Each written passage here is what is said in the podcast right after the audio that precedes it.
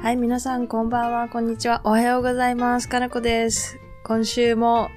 この日がやってまいりました。今日はね、カナダで、ちょっと、バンクーバーで言うと、月曜日の夜なのですが、と今日からまた一週間ということで、新しいエピソードを始めていきたいと思います。はい、えっと、早速ですね、本題に入っていきましょう。今週はですね、今回は、あの、か、北米のですね、恋愛についてちょっとお話ししようかなと思いましてですね、北米の恋愛事情、じ、事情だって、すいません。事情ってちょっと日本と違って、日本って告白文化があるじゃないですか。やっぱり大人だろうが、それは高校生だろうが、小学生だろうが関係なくて、お付き合いをするっていう話になったら、あの、まあ、女の、まあ、男の子が普通ですよね。日本だった男の子が女の子に告白をして、まあ、女の子でもあり得ると思うんですけど、全然、付き合ってくださいと。で、そこからお付き合いが始まるっていうような感じだと思うんですけど、北米にはですね、ここの国、告白文化というのが全くないんですね。なので、どういうふうに、あの、まあ、付き合っていくのかっていうとですね、まあ、大体の流れなんですけれども、まあ、最初は、まあ、それ年代にも少しよると思うんですけど、まあ、デートに行くんですね。で、デートに行ってお互いになんとなく、あお互いに気があるんだなっていうのを確認して、なんか気が合うかどうかを、うんあの、確認したりとかしていくんですね。で、何回かデートを重ねていって。で、お互いにまあなん、なんとなくわかるじゃないですか。自分、お互いに好いてるっていうのが。で、その公式な関係っていうんですか、その付き合うっていう関係になるのどうなるかっていうと、まあ、ふ私の周りだけの話かもしれないんですけど、私の周りだと、あの、まあ、男の人の方から、やっぱ彼の男友達に彼女として紹介される。まあ、she's my friend ではなくて、she's my girlfriend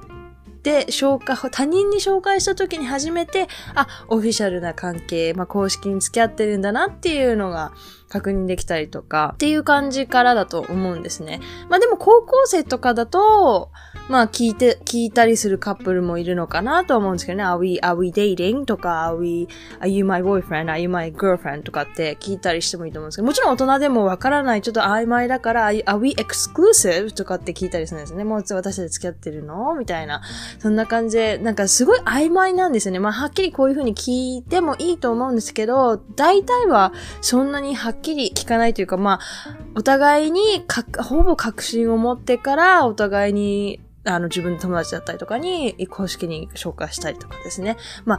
え、L ワードって言うんですけど、love, I love you, I like you とかはすごい言うんですね。だから、その曖昧な期間に、Hey baby とか、honey とか、I really like you とかはめっちゃ言うんですよ、普通に。あの、オフィシャルに公式に付き合っていない、その曖昧なデート期間にですね。あねそういう、そういう言葉を平気で言ったりするので、もしかすると慣れてない、あの、そういう北米の文化に慣れてない日本人とかちょっと勘違いしちゃったりとかもしちゃうかもしれないんですけど、そういうのは本当にあ言うんですね。でもただ、L ワードは言わないんですよ。L ワードっていうのはラブですね。I love you は本当に、本当にそうですね、付き合ってるというか、本当に真剣な相手にしか言わないので、I love you を言われたらもう、あ、付き合ってるものだなと思ってもいいと思いますね。わた、まあ、それは私の 周りだけかもしれないんですけどね。で、その、ハニーとかベイビーとか、I, I, like, I really like you とか、I miss you とかはもう、もう平気で言うって話をしたんですけど、そのせいでですね、やっぱりこっちに来た当初の日本人的やっぱすごい勘違いしちゃう。out.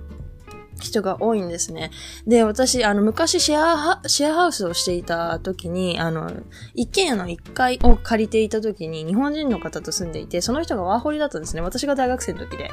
で、あの、ワーホリの方で、あの、学校で出会った、その、北米だけじゃなくて南米の方も、ちょっと似たような感じなんですけど、あの、メキシコ人の方と、のことが好きになってて、なんか、まあ、いい感じになってたっていう話を聞いて、あ、そうなんだ、よかったね、みたいな話を聞いていたんですけど、なんか、すごい彼女に積極的にアプローチしたと思ったら、なんか、自分のことを好いてくれてると思ったのに、次に気づいたらもう他の女の子にすごい同じようなアプローチとか話し方をしていたって、あの、何日か経った後に言われた時に、あ、これは完全にこれは彼の性格だなと。まあ、もしかしたら本当にアプローチしていたのかもしれないですけど、付き合ってるわけではないので、あの、それは全然いいことって言ったらちょっとなんかプレイボーイみたいな感じですけど、全然いいんですよね、正直に言って。別に、あの、つオフィシャルに公式に、あの、彼氏彼女という関係ではないですし、何の束縛もせないので、で、彼女が、それ、それでその私のルーメイトを怒ってですね、ちょっと無視したりとか、あの、距離を置いたんですね。そしたらなんか、彼がですね、なん、なんとですね、あの、私たちの家に来てしまいましてですね。で、あの、で、大家さんがびっくりして、あの、私たちは1階に住んでて、あの、1階とか半地下みたいなベースメントに住んでいたので、メインの、あの、玄関の方に行っちゃったんですね、彼は。で、そしたら彼女がしかもいない時で、私も家にいない時で、大家さんから、あ、なんか誰かが作詞に来たよ、何々ちゃんをって言ってて、家に帰って二人でびっくりしてっていう、あの、まず家の住所を教えちゃダメですね。いくら同じ学校、語学学校に行っているとはいえ、あの、シェアハウスをしていますし、自分一人で住んでるわけではないので、やはり危ないですよね。なので、それでちょっと、大家さんがなんか、次回から教えないでくれっていう話をしたりとかですね。なんか、やっぱり、そういうアプローチとか積極的だし、告白文化がある分、そんなアプローチされたらなんか勘違いしてしまう、いますよね。やっぱり慣れてないと。っていう意味で、あの、すごい勘違いしてちょっと泣いてきた女の子たちをいっぱい見たりとか、あの、してるので、すごい、あの、そういう文化はち、すごい違うなって思いますね。私が高校生の時も彼氏いたんですけど、聞きましたね、私わかんなくて。え これ私付き合ってるのって聞いちゃいましたね、私は本当にわかんなかったので。まあでも高校とかはプロムって皆さんわかりますかね？プロムってあの高校の卒業パーティーのことを、あの、あで、あの、ドレス、みんなドレスアップして、こう男子はタクシード着て、こっちは女子は本当に綺麗なドレスを着て、あの、出る卒業パーティーがあるんですけど、そこのデートですか？要するに、プロムに一緒に行ってくれる人に、アスキン、あデートになって、僕のデートになってくれないかっていうのを聞くのはすごい一大イベントなんですね、男の子にとっては。だから、彼氏、彼女だったらもちろん彼女に聞くんですけど、例えば本当に今まで好きな子がいて、あの、一緒にで、僕のデートとして来てほしいけど、あの、つあの、アプローチもしたことないって、あ、つ、まだ付き合っていないとか、っていう時には、そういう場面では告白、まあ、告白みたいなもんですよね。そのデートになってくれっていうのは半分好き、みたいな感じで、あ、っていうことなので、あの、ハリーポッターにもあったじゃないですか。なんか一回、5年生の時かななんか、そういうちゃん、なんかフォーマルなど、ああの、パーティーがあって、で、ロンとハリーがなんか、あ、ハリーが、ロンかな？なんかハマヨニーにデートになってほしいって聞きそびれて、ハマヨニーがなんか他の学校の子と一緒に行っちゃってとかありましたね。そういう感じですね。なんかそういうデート文化があるので、デートってあの、あれですよ、伴侶じゃなくて何ですか、パートナーを、あの、パーティーに必ず連れてくみたいな北米独特の文化があるので、そういうので、ああの、高校生の時は、あの、好きな人にアプローチというか、告白ですよね。まあそういう部分で、そういうイベント的な告白あるんですけど、普通に付き合う場面では、告白っていうのがあんま、あんまないんですよね。で、その曖昧な期間じゃないですか、そのデートをするだけの。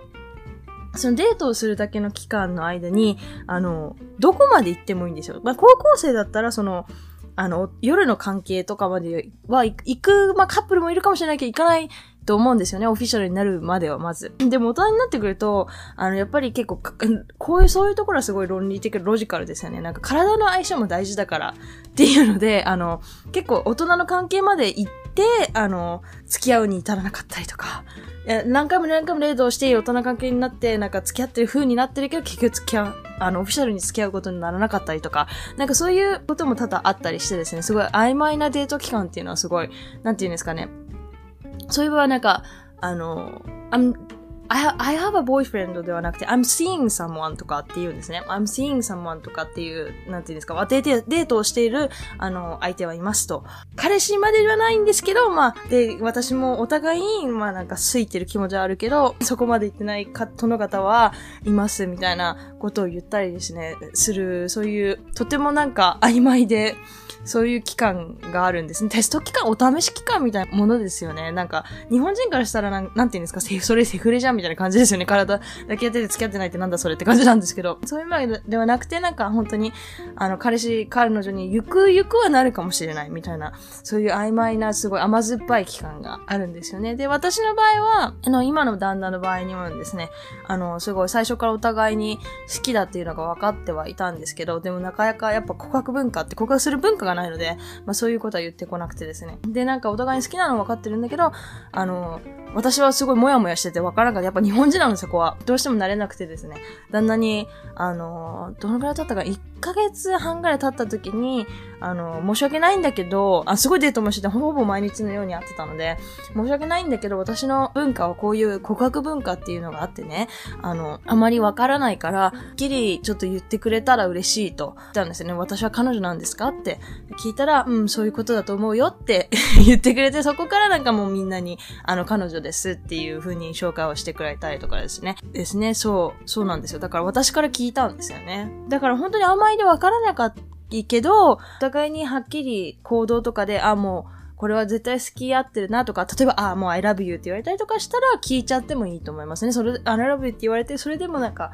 あの、あ、this is my girlfriend, this is my boyfriend っていう紹介がなかったら、まあ聞いちゃっても別にいいと思うんですよね。まあそういう文化が一般的な北米なんですけれども、あの、私、大学の時に一回実は告白されたことがあるんですね、こちらのその方に。で、それはなんでかっていうと、その、クラスメートの、まあじゃあ F 君っていうことに呼びましょう。F 君っていう方がいて、なんか、すごい仲良くしてくれてて、他の友達とかも一緒に。で、いろいろよく勉強してたりとかしてて、結構なんか、まあ、疲れてるなっていう、疲れてるなっていうのはああったんですけど、そうですね。で、でも普通に私はクラスメートとして接してたいい子だなって思ってて、でもなんかヒントみたいなのをもらってたんですよね。彼のクラスメートが、あの、she likes older lady とかって言ってて、お前俺のことオールだ、あの、ババだって言いたいのかって怒ってたりもしたんですけど、彼は確かに1個か2つ年下だったんですよね。で、その時、それでなんかまあ私もあんまり恋愛対象としては見なくて、普通にクラスメートとして接してて、で、なんか、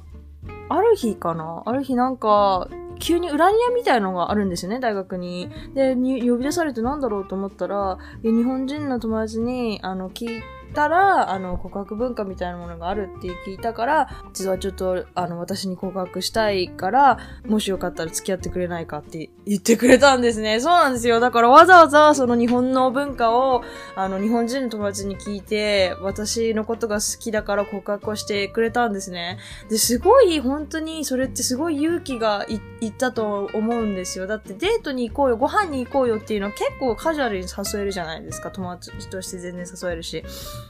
だけど、もうしょっぱなからその告白文化がない中で告白してくれたっていうのを本当に感動してしまって、でも残念ながら私彼のことどうしても異性として見れなくて、私はあの、いや本当にありがとう。でもごめんね。あの、あなたのことはその異性としては見れないんだ。でも友達でいてくれるって言って、ハグして、ハゲラウトしたんですけど、でもすごい嬉しかったですね。本当に。まあ、なんて、あの、まあ、ピュアな子なんだって思って。でもその後なんかやっぱり気まずくなってしまってですね。あんまり right. あの、ちょっと距離を、距離を置いてしまったというか、まあお互いにあったのかな、距離を置いてしまったっていうのはあったんですけど、すごい嬉しかったですね。だからそういう人もいて、よかったですね。だからでも、だから逆に私が言いたいのは、その告白文化がないから傷つく日本人がいっぱいの女性とかもいっぱい見てきてるんですけど、私は逆にその曖昧期間を楽しむっていうのはどうだ、どうなんですかねって思ったんですよね。なんか日本にその告白文化が、あ日本みたいに告白文化がない分、その曖昧なデート期間っていうのが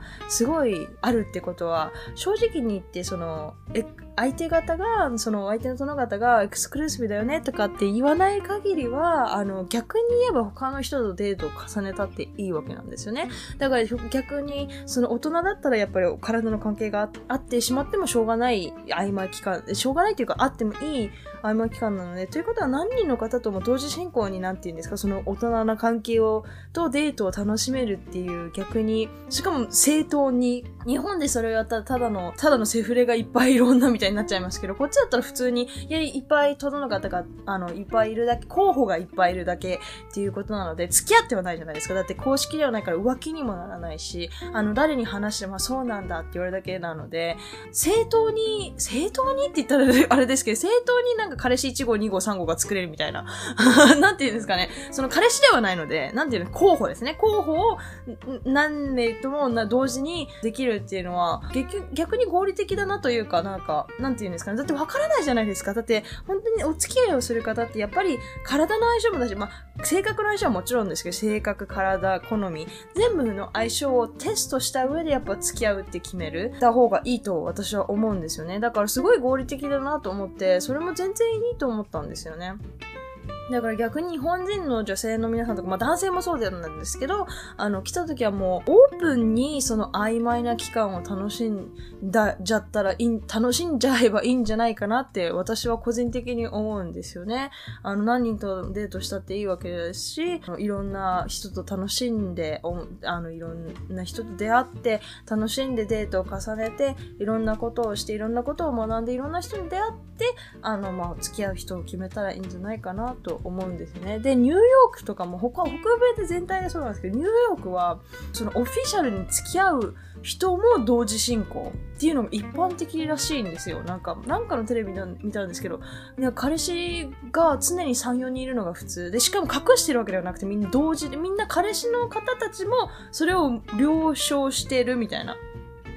って言ってて、でも私それは日本のテレビで見たんですけど、今考えると、あれは彼氏じゃなくて、I'm seeing multiple people っていう意味だったんじゃないのかなと思ったんですよね。その曖昧な人が何人かいるみたいな。だからみんなオフィシャルじゃなかったんじゃないのかなって思ったんですよね。でもそれはそれで合理的だなと思いますけど、だって彼氏は結婚する人じゃないですからね、正直言って。彼氏彼女は結婚する人じゃないし、まあもちろん婚約したりとかした、まあ付き合っててもダメなんですけど、本当は。付き合っててもダメなんですけど、あの、やっぱりお付き合いをする婚約をする、結婚するっていうなったら、あの、もし相手の了承があるなら違いますよ。相手が、いや、私、僕は、私は、あの、別に他の人と会ってけ、あの、おつき、他の人とお付き合いしても全然構わないよっていう、そんな人がいれば、私はいいと思うんですけど、相手がそういうことを了承してない人だったら、やっぱり、その人と付き合うってなったら、あの、そういうことはしちゃいけないと思うんですよね。だから、その曖昧な期間は、その、オープンに正々堂々と、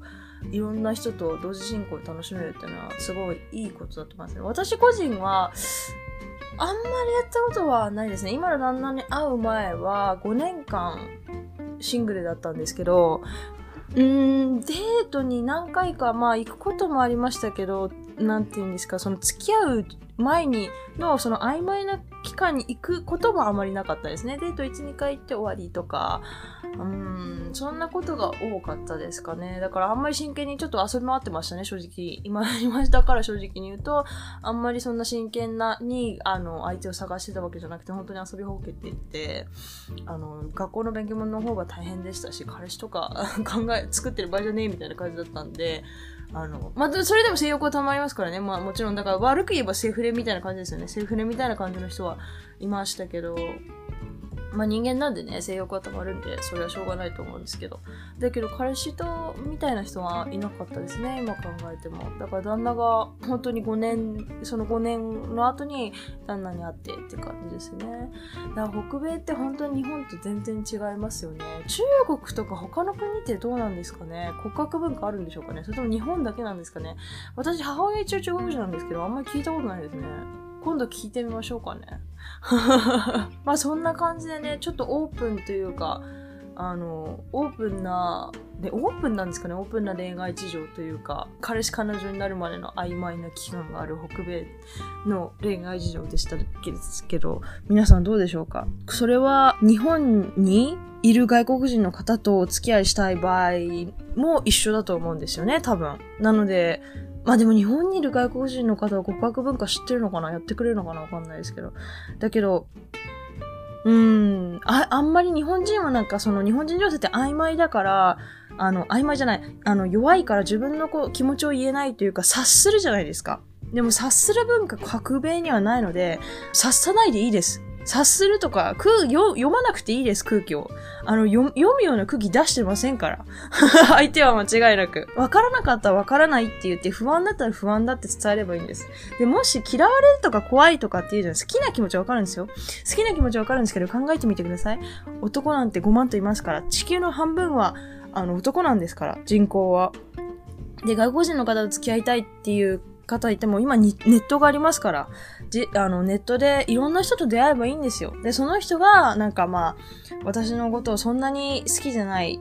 とか思って、思ってて、まあ彼に聞いて、そんなうやむやな答え来たら次に進めばいいんです。なんか、ああの、特にそうなんですけど、北米の方って日本、なんか女性に対してなんかインディペンデントなウォメン、あの、独立心を持った強い女の人の方が好きなんですよね。日本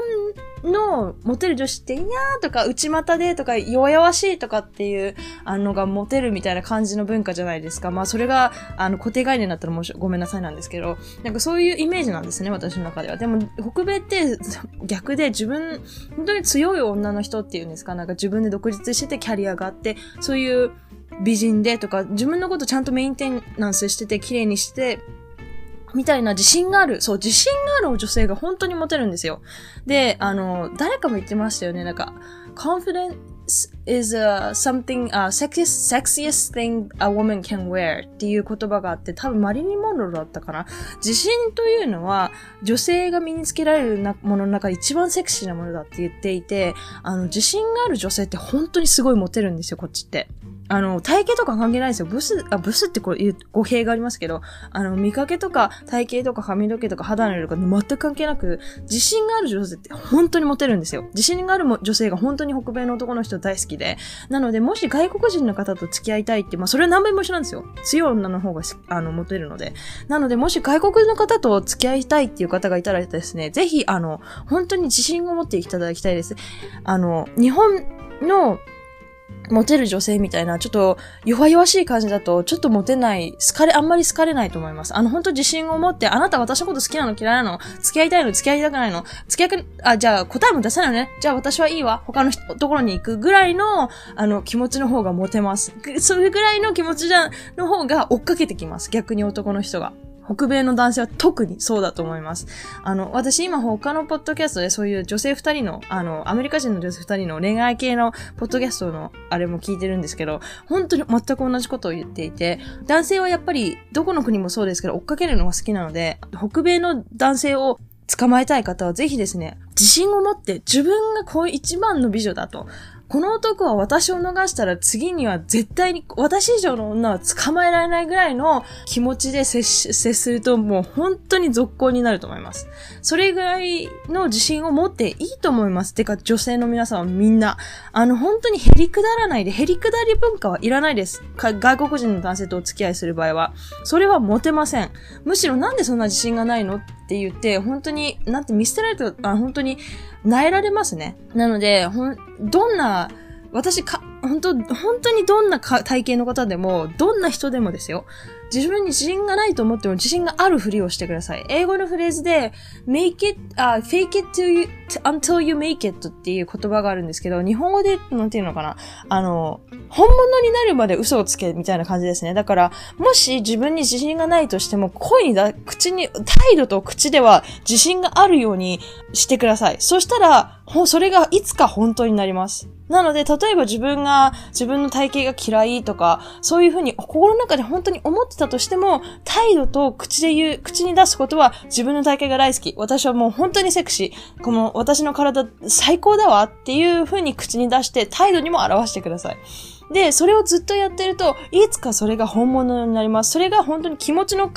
変化か、体のフィジカルの変化かはわからないですよ。でも、それが本当になります。で、しかもそれを言ってることで、か、あの、男の人は、それをすごいセクシーって捉えるんですね。北米の男性は。日本の文化だと、え、あいつあんな体型なのに何言ってんのっていう感じになると思うんですけど、でも、ぶっちゃけ他の人がどう思うが関係ないじゃないですか。だって、赤の他人がどう思うがなんて本当に関係なくないですか？だってその人がね、お金くれるわけじゃないし、あなたのこと褒めてくれるわけでもないし、一生、その人と一緒、毎日顔を合わせなきゃいけないかって言ったらそうでもないし、その人が喜んだからといって私の、あの、人生にベネフィットになることは1ミリもないので、あの、他人のことなんて考えずに、本当に、モテ、その人に疲れたい、例えば外国人の疲れたい方がいたら、もう本当に自信満々に振る舞、あの、振る舞ってください。もう私は絶世の溝で、あなたは私を逃したらもう本当もったいないよ。でもあなたのチョイスだけどね、みたいな感じで、あの、接すると、だ、あの、結構すごい興味を持ってくれると思います。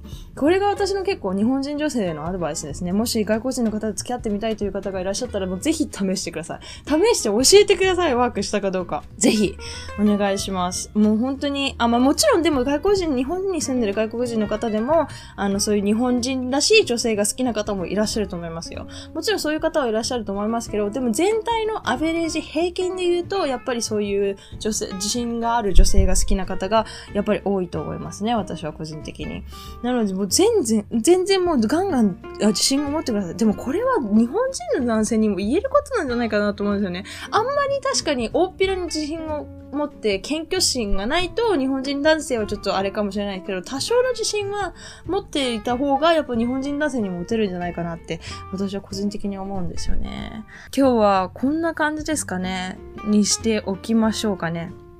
はい、これが私の思う北米の恋愛事情でした。はい。うん、他の国とかちょっと知って、知りたいですね。もしなんか他の国だこうだよとかいうのを知ってる方がいらっしゃったら、ぜひ教えてほしいですね。で、この自信を持った方を、持つと外人からモテるっていう、その、このアドバイスをね、実践してですね、うまくいったとか、うまくいかないじゃないか、この野郎とか、そういうのがあれば、また教えてほしいですね。はい。ということで今日はこのぐらいにしておきます。えっと、質問、感想等があれ、あ、あ、れば、あの、ツイッターの DM、それか、カナダ英語604、at gmail.com、カナダ英語604、at gmail.com まで、あの、メールいただけると嬉しいです。はい。もしかしたらここのポッドキャストで将来ちょっと紹介するかもしれません。いつでもお待ちしております。はい。ということは今日はここら辺で終わりにしたいと思います。Thank you so much for listening. I hope you have a wonderful day and I'll see you on my next podcast. Thank you. thank you